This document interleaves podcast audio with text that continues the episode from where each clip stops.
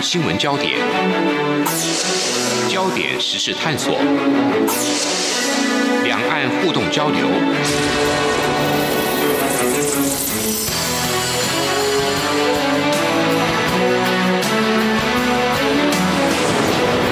请听黄丽杰制作主持的《两岸 ING》。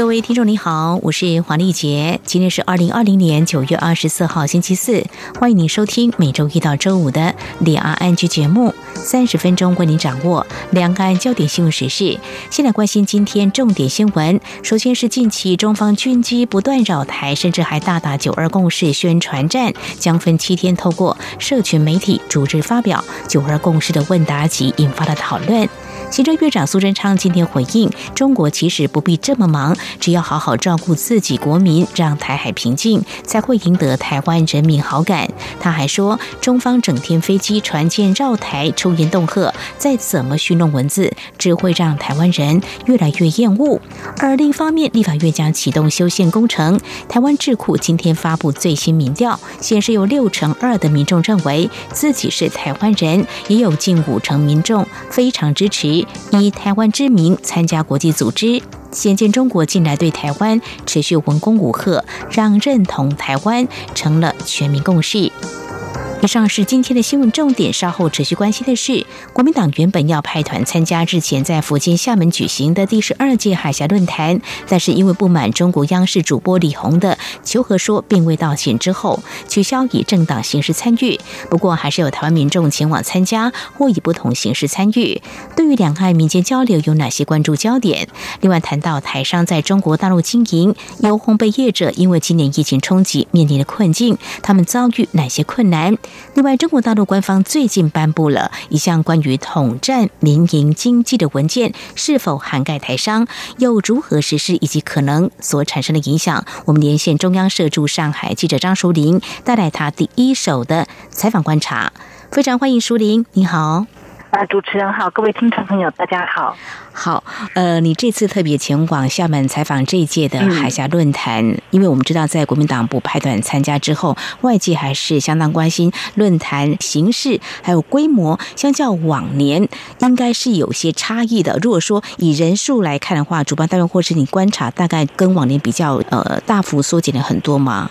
是的。那在这一次人数，就主办方他的宣布是说有两千位啊台湾人参与，但其实。往届的话，他会说有超过一万名的台湾人报名，所以如果说官方的数据是可信的话，那至少就少了五分之四，至少在台湾方面。那很多人可能会觉得说，哇，千个台湾人来参加也不少啊。但是其实就是说，就往昔我们的经验哦，虽然没有一个确统计，事实上我相信这里面绝大部分是已经在上海发展。好些年的台湾人，像我自己在里面会场会遇到厦门的一些团体组织啊，跟台湾人有关的，他们都会去参与。那呃，这些人可能已经在厦门十几年了啊，甚至我也遇到在上海二十年的台湾人。这一次可能又更加动员到他们了，因为疫情的关系哦，或陆委会寄出一些呼吁民众不要。这样子的参与哈，它多少还是会有影响，那就变成说，主办方他还是要维持一个说这是一个两岸民众共同参与，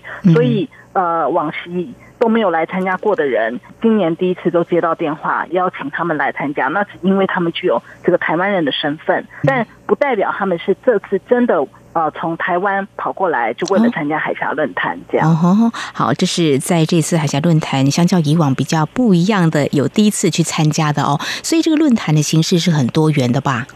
哦，是的，这个海峡论坛它强到一个民间性、草根性啊、广泛性，所以呢，当然这也是陆方的一个策略啦。他觉得这也是一个突破口。呃，过去好几届很强大一块是在公庙的交流，那我们也遇过关于社工啦。呃，卫生啦，NGO 啦，环保啦，就说确实是很多在过往届是被邀请来参加这个海峡论坛。那另外一块就是因为花学运后，其实是蛮加强对青年的工作嘛，三中一青，这个对中南部啦、中低收入啦啊青年这些都很强化，所以海峡青年论坛在这里面也算是好像走到第八、第九。了，就说它这个海峡论坛里包含很多的呃不同的子论坛、分论坛，那青年这一块呃也是一个亮点。嗯哼，好，谢谢您告诉我们了啊。这个海峡论坛在今年在中国大陆，我们台湾民众呢也有不少人前往参与，所以也有分享他们在中国大陆不管是就业或创业同的历程，是不是也有这样的安排？呃，都有这一块非常的大，不管是在青年论坛上，可能有安排了三位啊，可能就近在厦门创业的人啊，网红经济的啦，还有比较特别，就是说今年整个主题会一直强调两岸呃人民共同抗疫，就是那个疫是疫情的疫哈，就是说因为武汉肺炎的这个新冠肺炎的关系哈，那。特别今年他们有挖掘这样的故事，所以当时留守在武汉的一个台湾导演叫做薛颖彤的，他后来也有点爆红了，就说他本来就是拍片的，那在疫情期间，后来他决定就是留在武汉，那。确实也是蛮感人的，就是说他去记录呃整个武汉的这个抗疫的过程。那后来他还创作了几首歌曲跟短片。呃，我觉得海峡论坛会有很多这种柔性诉求。那包括在二十号的开幕式大会上，他们也会邀请这种。有在疫情中，就是厦门去厦门发展的台青，怎么样？呃，在疫情里面，就是说当出题的时候为他们搜罗物资，甚至跑到日本，甚至其中有一个人还因此在日本感染了新冠肺炎，都有。但其实他是一个台湾人。呃，我觉得就是说，他们今年有特别强调这种共同抗疫，然后好像感谢台湾人做一个捐赠啦、捐书啦这一方面的。有被强调。好，另外一个焦点，我们来谈的是哦，因为这次国民党是不派团参加，意思是说不以政党形式。来参加，不过是没有去禁止说以国民党员个别身份来参加或参与哦。所以呃，这次是不是嗯也有个人到呢？还是说他是透过视讯的方式？因为疫情的关系嘛。对，那就是说大家都知道国民党这个求和说这个风波央视的关系哦，没有道歉，他们就不以政党身份来。那因为国民党里面。其实他也有大陆的党代表啊，嗯，他也有很多在大陆做生意的，就兼具台商身份的，所以我相信这次里面呃一定有国民党员身份参与的人。我们人力很有限，我们就没有特别去寻找他们来做采访，嗯啊，但是呢，像在开幕大会上。啊，这个刚刚主持人提到的今年的形势哦，因为防疫的关系，就是说来可能他们还是安排了隔离，要做一核酸检测。那重点是你回台湾，你还隔离十四天，所以很多台湾人是不过来的。那他在大会开幕式上，他播了连续十来个，我那时候算了一下，应该有十三个短片，就是全部是人在台湾的人啊，可能是各组织啊，还有政治人物做的很简短的这种对大会的一个。不管你是祝福，也有人就做政治表态，就是在里面。那第一个出现的呃，国民党的立委陈玉珍、前台北县长周锡伟、新党的荣誉主席郁慕明，这些他们也都透过用短片的方式来去跟这个海峡论坛依然有一个。连接好，谈到这个政治人物哦，之前媒体已经报道，就说政协主席汪洋好像会来致辞。台湾的部分的话，我们有没有被安排在这个论坛来发表一些致辞谈话呢？往期国民党都会去的时候，国民党就是代表一个比较大，即使他是一个在野党哈。嗯，那往期国民党的像二零一八是郝龙斌嘛，那去年二零一九的话是曾永权，他们都会上台做一个致辞。那国民党致辞完，可能就是新党。我记得玉木明也上去过，就是还是会按照一个影响力的大小上台去呃说说话，就是在他们的这个政协主席致辞之后，那今年呢，其实就是一直到二十号开幕式的当天哈，嗯。啊，才真正大家非常确定说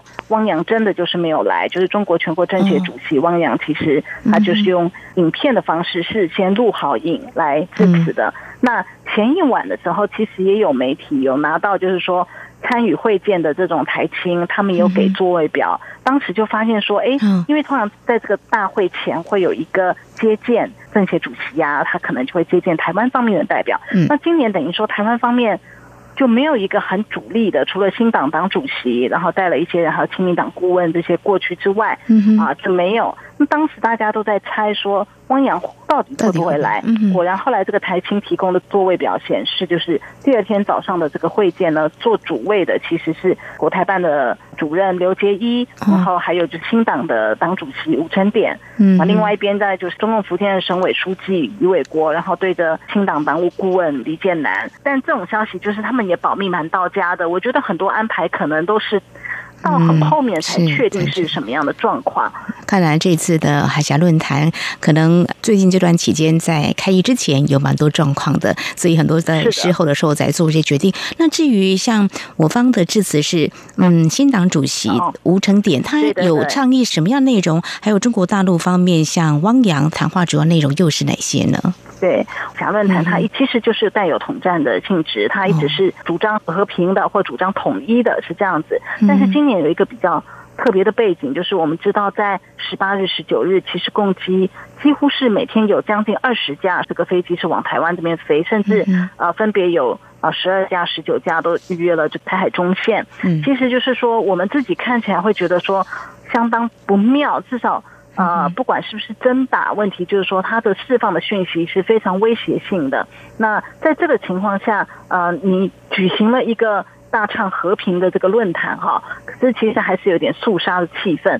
那在汪洋的致辞里面，他其实我觉得他对台独是讲蛮重的话，他就是讲说，呃，台独是一条绝路。那当然他也不是第一次去批台独，没错，可就是说这一次的背景是比较特别。那他就觉得台湾只是跟。嗯，在外部势力的眼中是一个跟中国大陆博弈的棋子。他讲比较重的话，就包括说，他有讲说，大陆在一穷二白的年代，也就是过去比较穷的时候呢，仍然铁骨铮铮。那今天呢，就更不会容忍国家主权、安全、发展利益受到任何的损害啊！其实是讲的很白啦，但是他给棍子以后，还是给了一点胡萝卜，只是这个胡萝卜没有非常明确，他只是重述了大陆这两三年来对台的一些措施，然后就说啊，接下来还是会研究啊，怎么样把中国的国家发展的战略啊，台湾人的这个关切结合啊，然后。继续帮助台湾人，特别是台青在大陆追梦、逐梦、圆梦，就说讲的是比较空泛，但是看得出来，就说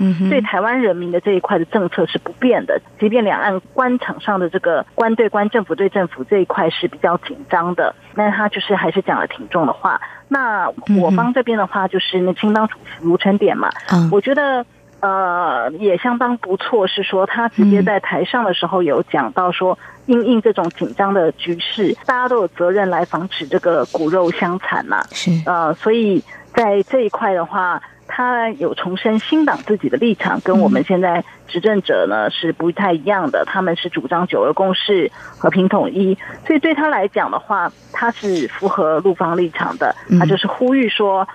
中共总书记习近平去年提了一个“西屋点”嘛，里面有讲到说“一国两制”台湾方案。那呃，台湾政府是明确规定大家不能去协商这个东西的，因为台湾是拒绝“一国两制”的。不过，这个新党主席吴成典他在海峡论坛的演讲桌上，他就是很明确的讲说，他觉得对这个当前紧张局势一个解套的方法，就是要赶快来开始落实去谈、去协商这个“一国两制”。那后来吴成典回了台湾，可能人家还是有继续 问他这一块，因为还是挺争议的。嗯哼，好，非常谢谢舒玲带给我们日前你前往福建厦门去采访第十二届的海峡论坛有哪些重要的观察焦点？那么事实上，针对呢汪洋在海峡论坛所发表一些对台湾的批判呢，陆会副主委邱垂正是说，中共当局不断对台针对性的军事威吓跟挑衅，而且在统战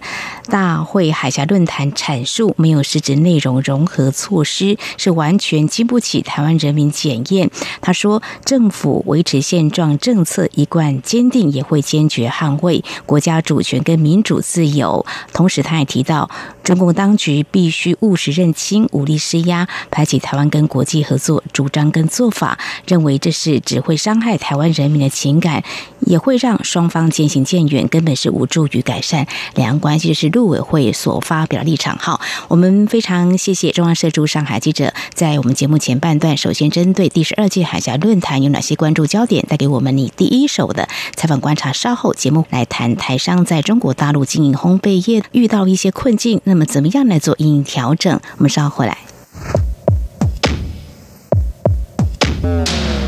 不只有新闻，还有您想知道的两岸时事，都在《两岸 I N G》节目。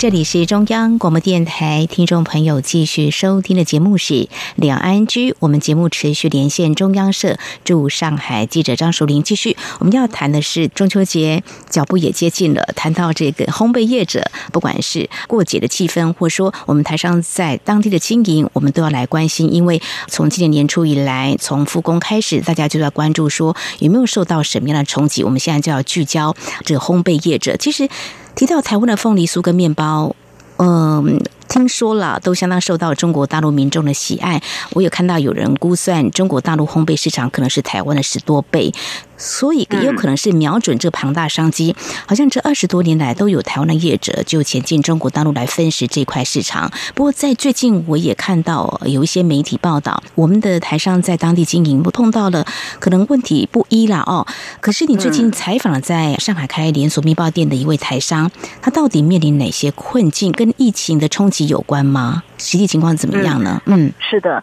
因为我这一次呢来上海驻点，我就是特别想了解说疫情对台商们的影响如何。那我觉得就是说，就是也很幸运，就是说这一位台商他很愿意跟我们去分享他实际上面临的困难。虽然对他来讲当然是一个很大的困难哦，就是说台湾人不一定有听过宜之多这个品牌，但是这个在上海来讲是还蛮家喻户晓的呃。上海人应该都吃过这个的面包。它是由台湾屏东的一个叫做蔡炳荣，他从学徒做起，然后来到上海创业，所以这个牌子等于连锁烘焙店啊，在上海已经二十一年了。嗯，那后来也尽量走向比较中高端。刚才主持人有提到那个面包市场嘛，嗯，其实呃，大陆人认识面包很多。也是透过台湾人台式的、日式的这种面包，那一直到近年才渐渐欧式的呀，这种会进来的比较多。所以我觉得面包业确实在大陆曾经很风光过，但是其实不止一之多。我们这边知道的一些台商哈，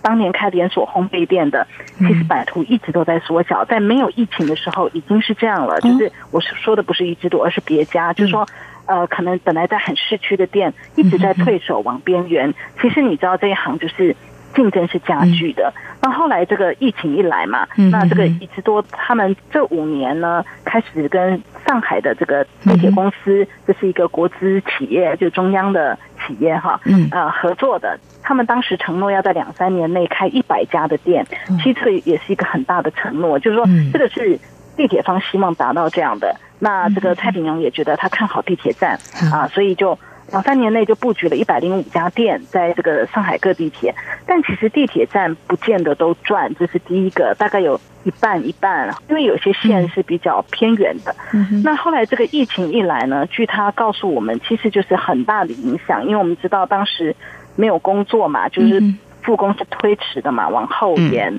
包括就是比较郊区的地铁线，那个都是要赚工人的钱，因为那边很多工厂啊啊，可是工人都没有回来啊，还在家乡，所以变成说当初看好人潮的这个策略，遇到这个新冠肺炎的疫情的时候，反而是一个很重大的打击。据这个嗯蔡炳荣告诉我们啊，嗯，他自己的这个资金缺口大概有两三千万元，嗯啊人民币，嗯。啊。那但是其中呢，它中间当然也一直在这个协商还款的阶段啦，所以就是说，目前他欠主要是欠这个上海地铁这个房东哈啊，大概欠了将近一千万人民币。但是我想他资金缺口会比较大，是说还有除了房租，他还有一些其他的费用。要付，或者是说他他作为生存，他需要的一个周转的空间。那整个来讲，你两三千万人民币，其实新台币就是超过一亿元啊，其实是一个相当庞大。那可能这跟蔡炳荣自己的嗯这种投资方式这些都有关系。就是说，他当初做这个一直都是独资品牌，现在也募不到资，在急难的时候，你要人家愿意来投资你，又是相当的困难的。然后呢，他的现金可能。也许他也另外做了一些其他的投资，所以他现在拿不出这么多钱来还这个上海地铁站。但是说我们做这个报道的其中一个用意，就是说，嗯，一方面他是台商，我们想了解台商现在面临的状况；那一方面是因为啊，中国的官方包含国台办在内，他们其实有十个部门，在今年五月的时候，其实推了一个通知，是针对台企，有点就是想要嗯示好，就是说在疫情之下呢，要针对台资企业，要推进他们的复工啊、复产啊，要有一个通知，里面提出了十一项的支援支持措施，那。包括就是当然破了内需市场，还有强化这个金融支持等等。那我们就希望凸显说，不一定是因为中共方面说话不算话，因为这个纾困的情况很多，而且你真的要比，也许大陆很多企业也挺惨的。但是就是说，蔡炳荣他遇到的一个情况是，他自己名下的房地产，其实当初为了做这个地铁站拓店呢，已经拿来抵押了，他已经没有东西可以抵押，可是现在。你任何银行要借你钱，他仍然不接受这个没有担保品的抵押。所以虽然中国政府讲的好像很多的措施啊，要来帮助台企呀，可是至少就以制度来讲，他说整个疫情期间他几乎没有贷到任何款项，一直到前一阵子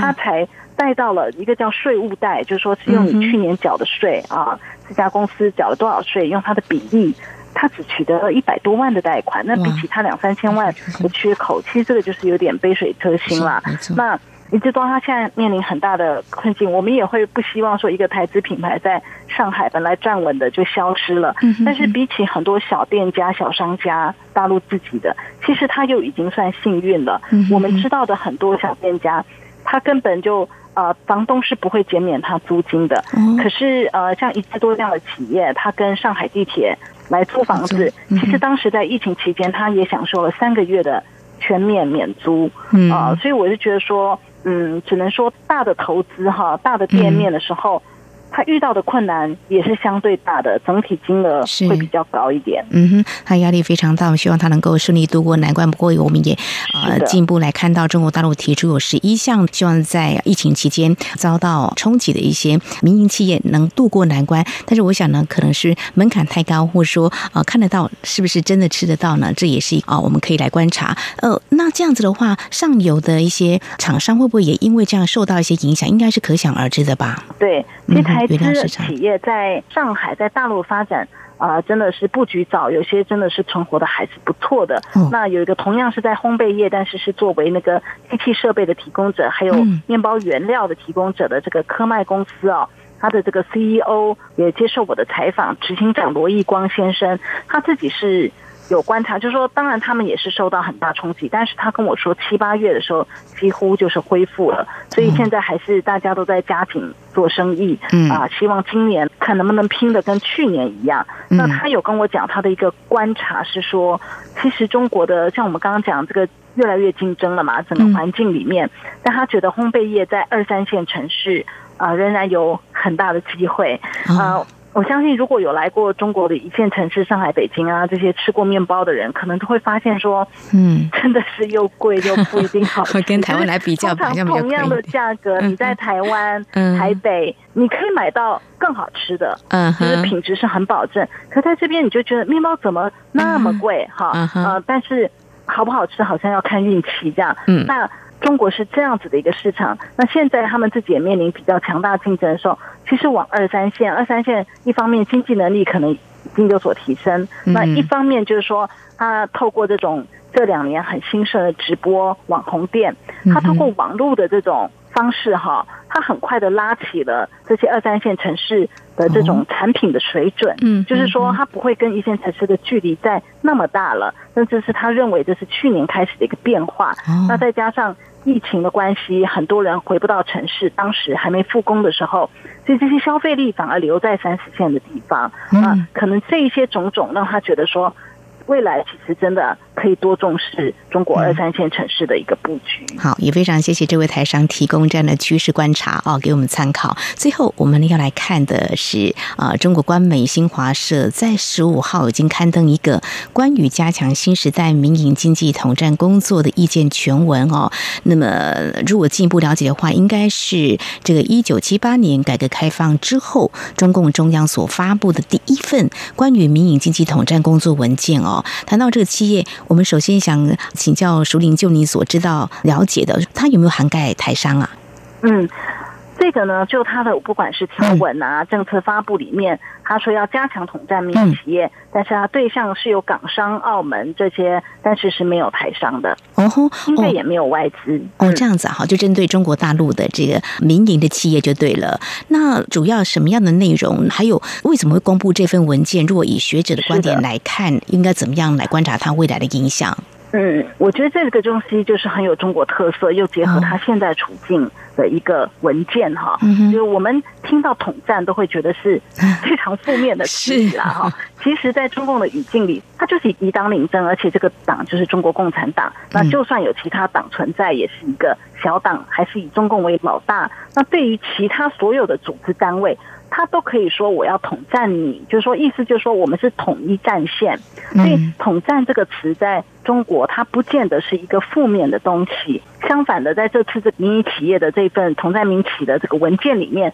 嗯，当然它有一些话语，对我们来讲，我们也会觉得啊，听起来有点可怕呀。他嗯，就是说要要求这些民营企业家要做个呃政治上的明白人，因为他们这边是一个很讲求政治的地方。然后呢，他有讲说。不管是政治道路啊，这些要跟中央保持一致。那我采访的学者哈，复旦大学的老师，嗯，我觉得用他们的眼光会比较准确。嗯，有一个民经济研究会的常务理事哈，严法善老师啊，他是告诉我说，其实这个文件的公布对他们听来呢，是要加强这个民营企业企业主的这个信心，因为这两年其实大陆的民企普遍来讲是蛮惨的啊。毕竟共产党这里还是一个社会主义的国家，嗯民营经济的这地位其实是经过很漫长的时间，过去改革开放以来，过去的几十年慢慢去建立，但是到今天，他们的法律上这种保障啊，财产保障都还没有办法做得像在台湾或欧美这么的好。两三年前就刚好有一个这样的言论，好像是说这些民营企业应该私营经济应该要退场啦，国家要好像要走向新的公私合营啊，就说这些其实不管它是不是谣言，它就很动摇民心。那这个严法善老师他的意思是说，这个影响是很大的。那现在习近平他们出来公布这样子的一个。加强统战民企，意思是说你是我的自己人啊，我要统战你，是要给他们一个安全感的。当然，这个老师也提到，为什么现在要推出这个？其实，中国它现在面临一个是外部来讲，它跟美国嗯的这种，不管美国对他的一些防堵哈，那他也经济成长也是遇到史上最大的压力啊。在种种情况下，国家是越来越依赖民营经济的。这个在港媒也有一些分析哈。所以，嗯，在这个情况下。他希望给民营企业家更多的一个安全感，告诉他们说，啊，我是重视你的，我是需要你的。那确实也是因为有现实上的需要，就是经济状况不好。那我另外请教的一个民间比较像是 NGO 深圳的一个叫做当代社会观察研究所的所长刘开明，他也是提到说，其实这个东西他不认为有什么好意外，这个就是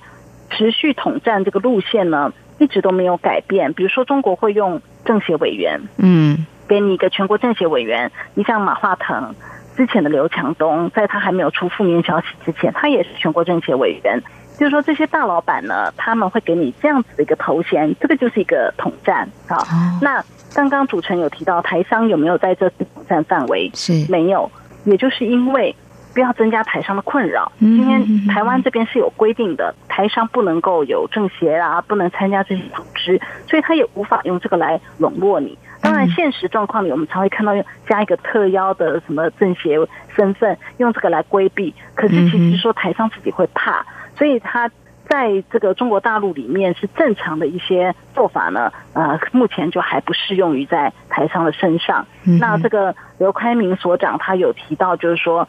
嗯，因为爱国这个要求在中国的语境里面都是很被强调的，所以他们会很强调要这种笼络、彼此团结啊。可是他觉得其实民企都很精啦，就说你要么一个还在生存边缘挣扎的小企业，要么有些大的房地产企业那些。我被查到，就是有一家碧桂园，他的执行董事，呃，杨惠妍，其实他有塞浦路斯的护照，就说他说，其实非常多的中国民营企业，不管表面上有多么的爱国，其实很多都会为自己留后路。那我觉得这也是观察。中国社会一些蛮有趣的现象。是上有政策，下有对策啊！这是中国大陆官方最近颁布了一项关于统战民营经济的文件。我们要告诉听众朋友是没有涵盖台商，不过从中国大陆观点来看，为什么会在这个时候提出这样的文件呢？非常谢谢舒林带给我们你在上海的第一手采访观察，谢谢舒林，谢谢。谢谢。好，也感谢听众朋友们的收听，我们下次同一时间空中再会。